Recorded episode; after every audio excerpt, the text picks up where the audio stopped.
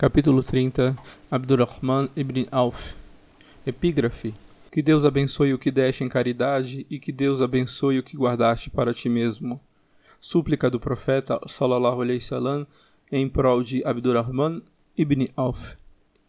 Ele foi um dos primeiros dentre as oito pessoas que abraçaram o Islã e um dentre as dez às quais o mensageiro de Deus, sallallahu alaihi wasallam, havia prometido que entrariam no paraíso. Foi também um dos seis membros do Conselho da Shura no dia em que o novo califa foi escolhido após o assassinato de Omar ibn al-Khattab. Foi ainda uma das poucas pessoas que era consultada quanto aos assuntos religiosos em Madina, enquanto o mensageiro de Deus, sallallahu alaihi wasallam, ainda estava vivo. Por causa da sua confiabilidade e do seu grande conhecimento do Islã, que adquirira com o profeta sallallahu alaihi wasallam. No tempo da Jahiliya, da ignorância, seu nome era Abdul Amr, quando ele aceitou o Islã. O profeta deu-lhe o nome de Abdurrahman ibn Auf, que Allah esteja satisfeito com ele e lhe conceda felicidade.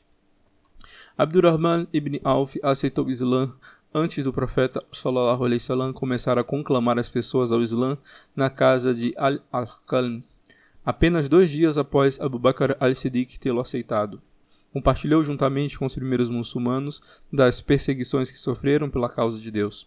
Juntamente com eles, ele foi paciente e teve firmeza, era veraz a sua fé, como eles o eram, como muitos deles. Fugiu para a Abissínia a fim de praticar livremente sua religião.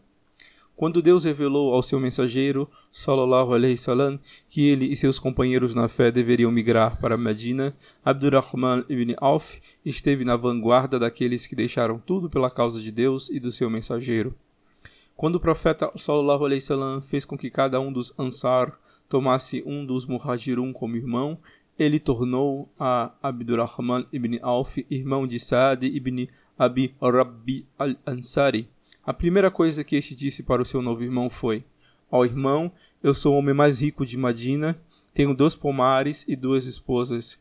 Olha e vê qual dos dois pomares preferes, e te darei os frutos dele. E dize qual das minhas esposas mais te agrada, e eu me divorciarei dela, para que possas desposá-la. Abdurrahman disse para o seu irmão dos Ansar: Que Deus te abençoe pela tua riqueza e tua família. Eu apenas quero que me mostres onde é o mercado. Saad mostrou onde era o mercado e Abdurrahman principiou imediatamente a trabalhar, comerciando, comprando e vendendo. A pouco e pouco começou a ganhar dinheiro e a economizá-lo.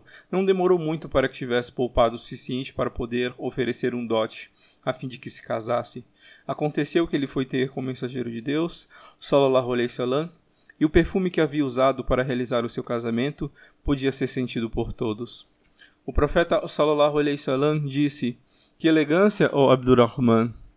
Acabei de me casar, ele respondeu. Que espécie de dote deste para tua esposa? Dei-lhe o peso de um caroço de tâmara em ouro. Deves dar um banquete, disse o profeta sallallahu alaihi wasallam, mesmo que tenhas uma só ovelha. Que Deus te abençoe pela tua riqueza. Abdurrahman iria dizer mais tarde: Daquele momento em diante, o mundo material abriu suas portas para mim e passei a ter tanta sorte que esperava quase encontrar ouro ou prata debaixo de cada pedra que revirava. Na batalha de Badr, Abdurrahman lutou valentemente pela causa das suas crenças.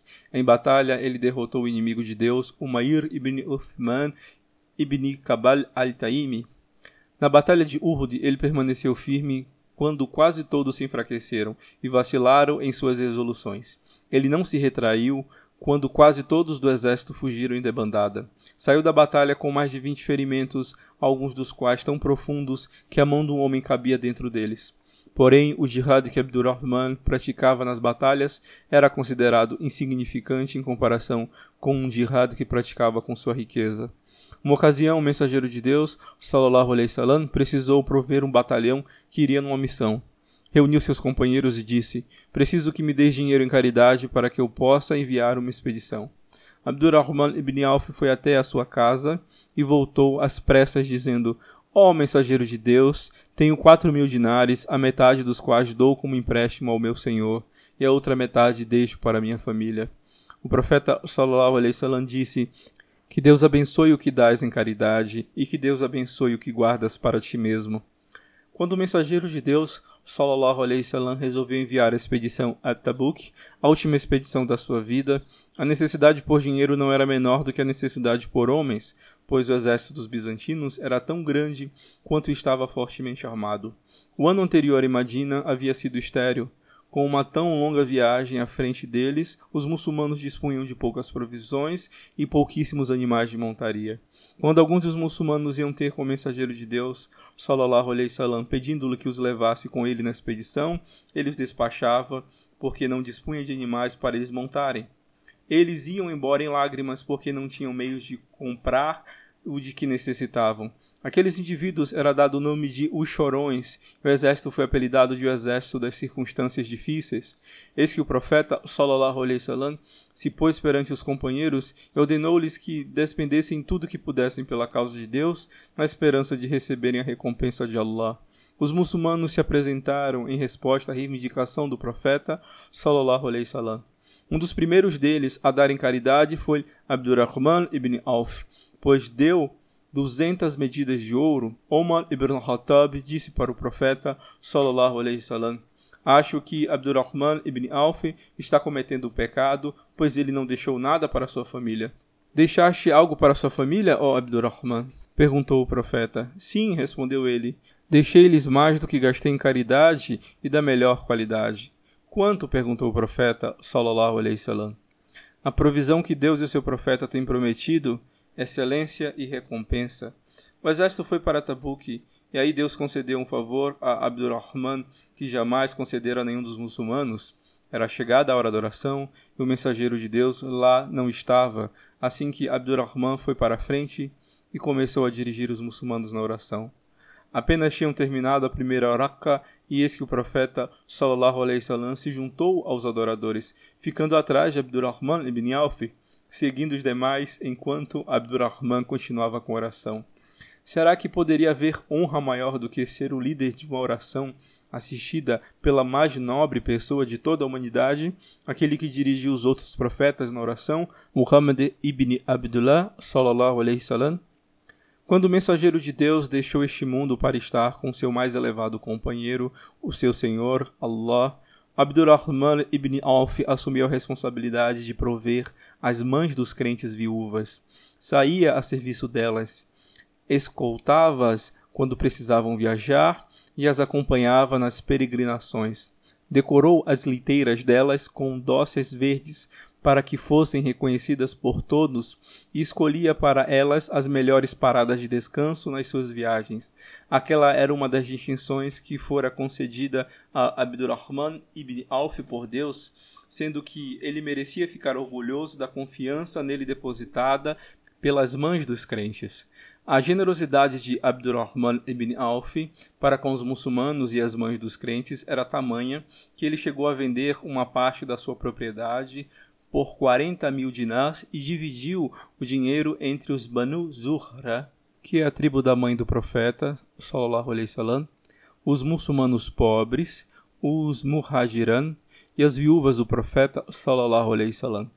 Quando Abdurrahman enviou para Aisha, que Allah esteja satisfeito com ela, o quinhão que lhe tinha separado, ela perguntou: Quem está enviando este dinheiro? Ao ser-lhe dito que era Abdurrahman ibn Auf, ela contou que o profeta sallallahu alaihi wasallam dissera: Ninguém irá cuidar de vós quando eu me for, a não ser aqueles que tiverem grande paciência. A súplica feita pelo profeta sallallahu alaihi wasallam para que Deus abençoasse a riqueza de Abdurrahman ibn Auf continuou a fazer efeito enquanto este viveu. Ele tornou-se o mais rico dos companheiros. Seus negócios cresciam à revelia com suas caravanas partindo de Madina e a ela voltando, trazendo para os seus habitantes trigo, farinha, azeite, roupas, utensílios, perfumes e tudo o que necessitavam. Então partia de novo, levando o que desejavam vender da sua produção e indústria. Um dia a caravana de Abdurrahman ibn Auf estava voltando para Madina e havia 700 camelos no comboio. Aquela grande quantidade de animais, todos carregados de mantimentos e mercadorias, faziam um barulho tal conforme adentrava a cidade, que o chão era sacudido e o barulho podia ser ouvido por toda parte. Aisha, que Allah esteja satisfeito com ela, perguntou: Quem está a causar tal barulho? Foi-lhe dito que se tratava da caravana de Abdurrahman ibn Auf, setecentos camelos portando trigo, farinha e mantimentos, e ela disse: Que Deus abençoe o que ele tem concedido neste mundo. A recompensa no outro mundo irá ser maior, pois ouvi o mensageiro de Deus dizer: Abdurrahman ibn Auf irá adentrar o paraíso, arrastando-se, ou seja, irá entrar no paraíso, apesar da sua grande riqueza neste mundo. Antes de a caravana parar e os camelos se ajoelharem, alguém se apressou a dizer para Abdurrahman as coisas boas que Um al-Muminin Aisha havia repetido sobre ele entrar no paraíso. Tão logo ouviu aquilo, ele apressou-se em ir ver Aisha e perguntou: Ó oh mãe, é verdade que ouviste isso do mensageiro de Deus? Sim, ela respondeu. E ele ficou todo contente. Se eu pudesse, entraria caminhando Peço-te que sejas testemunha, ó Mãe dos crentes, que toda esta caravana, incluindo seu conteúdo de celas, forros, é agora propriedade dos muçulmanos para a causa de Deus.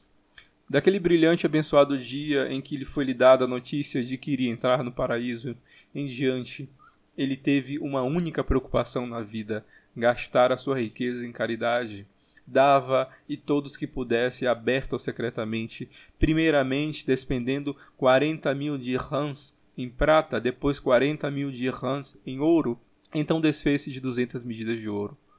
Também providenciou quinhentas pratas para os muhajidun, com cavalos, e noutra ocasião providenciou cavalo para mil e quinhentos dos muhajidun.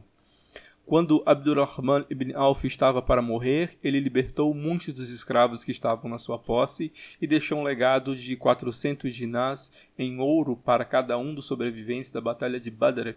Todos eles receberam e note-se, eles somavam uma centena de indivíduos.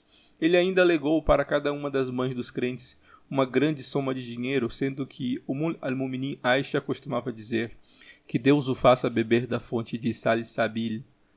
Além disso, ele deixou para os seus herdeiros uma riqueza que era muito vasta para ser contada. Deixou mil camelos, uma centena de cavalos e três mil ovelhas. Ele tinha quatro esposas, sendo que o quinhão de cada uma, da oitava parte da sua riqueza, que era o quinhão das terras dele, somou oitenta mil dinars, as barras de ouro e de prata que foram divididas entre os seus herdeiros precisavam ser cortadas a machados e precisou de muito esforço, sendo que as mãos dos cortadores ficaram feridas com o trabalho. Tudo isso graças à súplica que o profeta sallallahu alaihi salam fez para que Deus abençoasse a riqueza de Abdurrahman. Todavia toda aquela riqueza não levou Abdurrahman ibn Auf ao extravio e não afetou. Quando estava entre os seus escravos, não aparentava ser melhor que eles em vestimenta ou maneirismo. Num dia foi-lhe levada comida para a quebra do jejum. Ele olhou para ela e disse: Musab ibn Umair, que era melhor que eu, foi morto e nada possuía. Podemos achar apenas uma mortalha tão pequena que, quando a punhamos sobre sua cabeça, não lhe cobria os pés, e vice-versa. Então aconteceu que Deus tornou disponível para nós o que lhe aprouve deste mundo. Apenas temo que estejamos recebendo nossas recompensas neste mundo e não no outro. Então ele começou a chorar e saía soluçando, sem tocar na comida, que Deus conceda bênçãos e felicidades a Abdurrahman ibn Auf, o homem mais veraz de toda a humanidade, Muhammad Abdullah sallallahu alaihi wasallam, prometeu a ele o paraíso. O ataúde que levou ao seu lugar final de descanso foi carregado pelo tio do profeta, Saad ibn Abi Waqqas, a oração funerária foi dirigida pelo venerável Uthman ibn Alfan e a procissão foi escoltada pelo futuro príncipe dos crentes, Ali ibn Abi Talib, que disse: Alcançaste a vida real e deixaste atrás de ti a vida que é apenas decepção. Fim do capítulo.